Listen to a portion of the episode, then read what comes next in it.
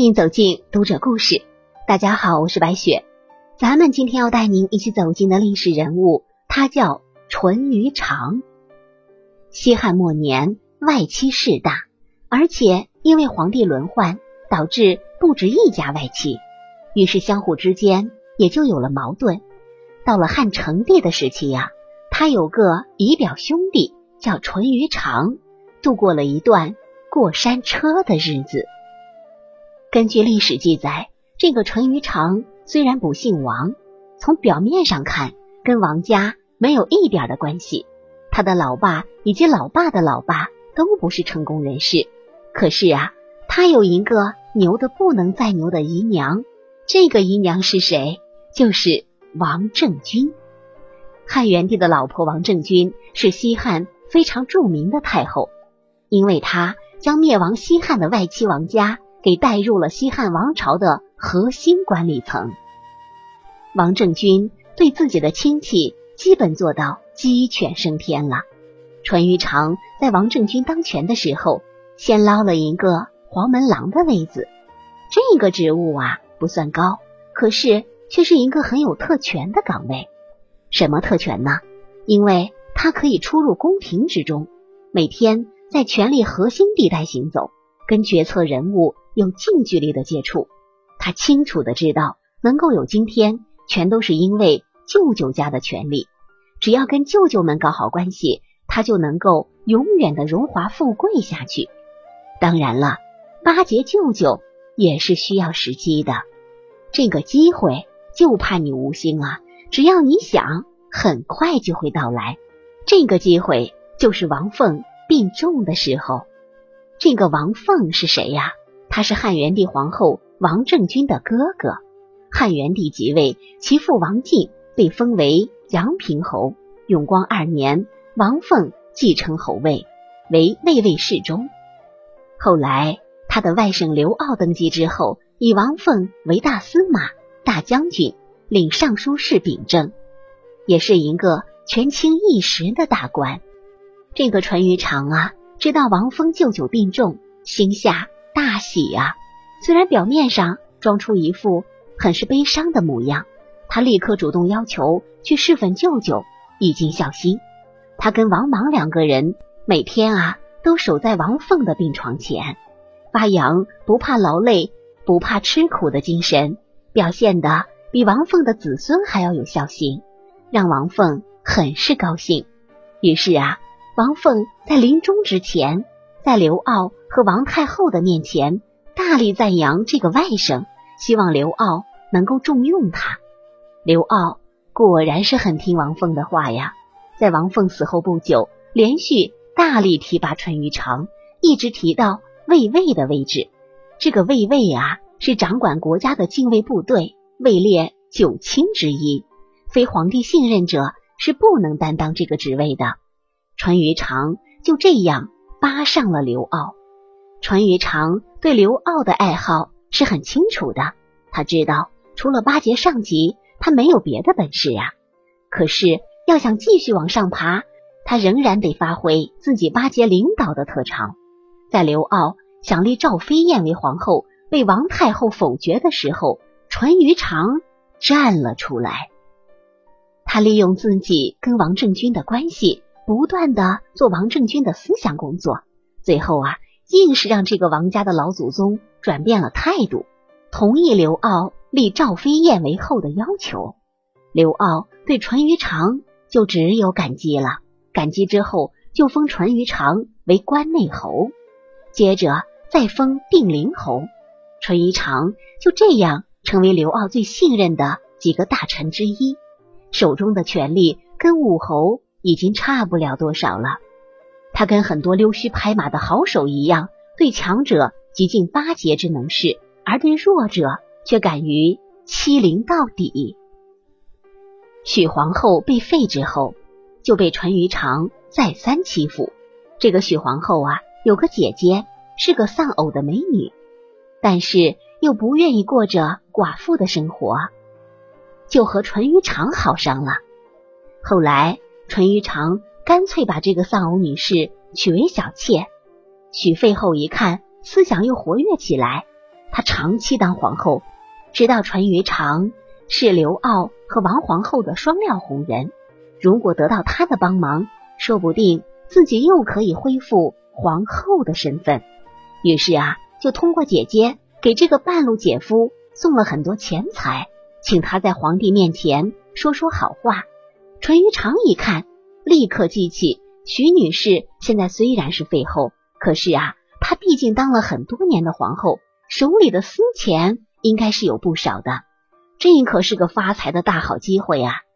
于是他笑着对许废后说：“皇后娘娘啊，你是知道的，我的话语权也没有你想象中那么大，想让皇上再立你为皇后，我是办不到的。可是。”我可以做皇上的思想工作，让他封你当左皇后。试问啊，左皇后是什么？左皇后什么都不是。这哥们儿啊，真的够聪明，当场捏造出一个左皇后来，然后拍卖给了许废后。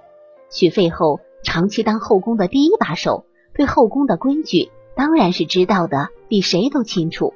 你想再搞个左皇后？和哪方面的规矩啊？可是他现在仍然相信淳于长的话，拿了大量的钱财，不断的送给淳于长，希望这么投资下去，真的能够当个左皇后。虽然是左的，毕竟也是皇后嘛。这一摊生意做下来，许皇后的财产都变成了淳于长的财富，共计千多万。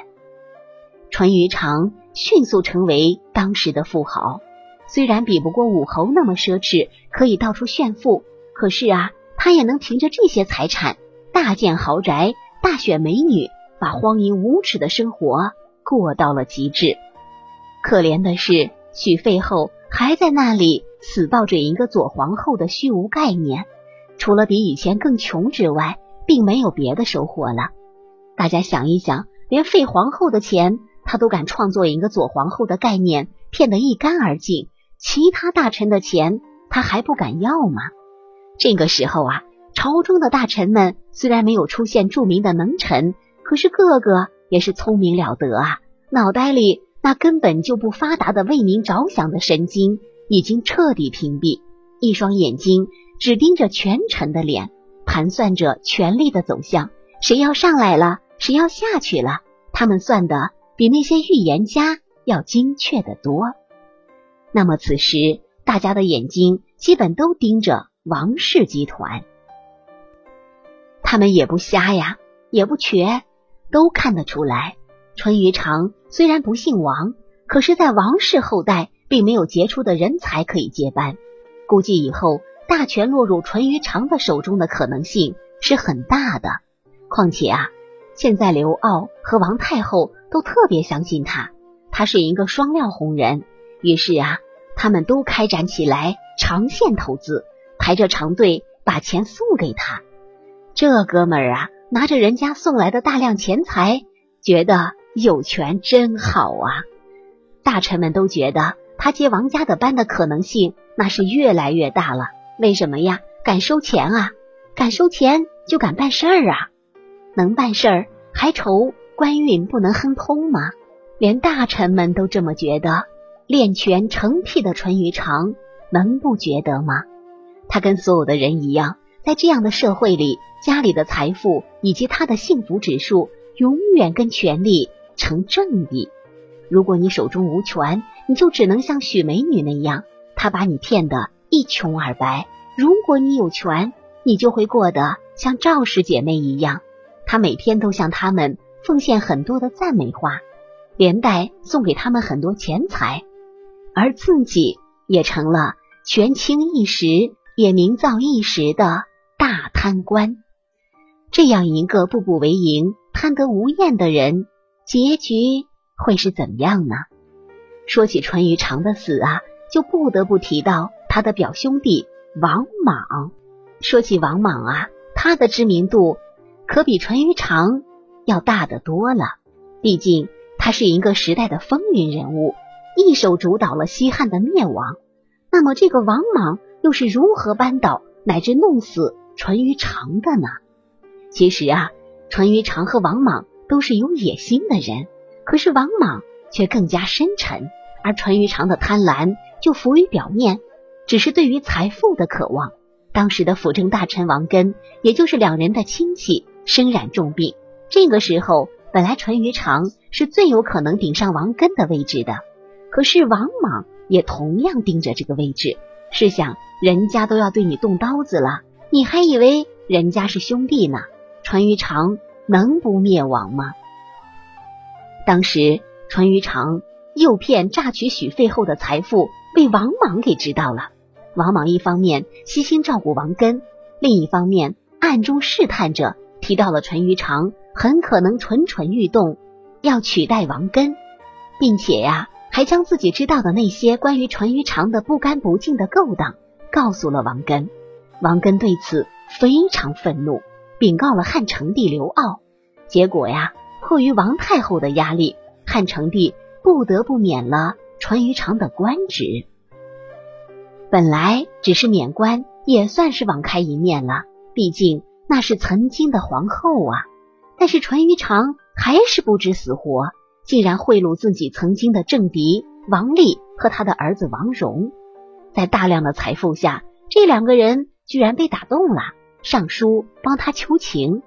这一反常的举动让汉成帝非常怀疑，而王立还做贼心虚的让王荣自杀谢罪，结果更让成帝怀疑了。于是他下定决心调查，最后淳于长被逮捕。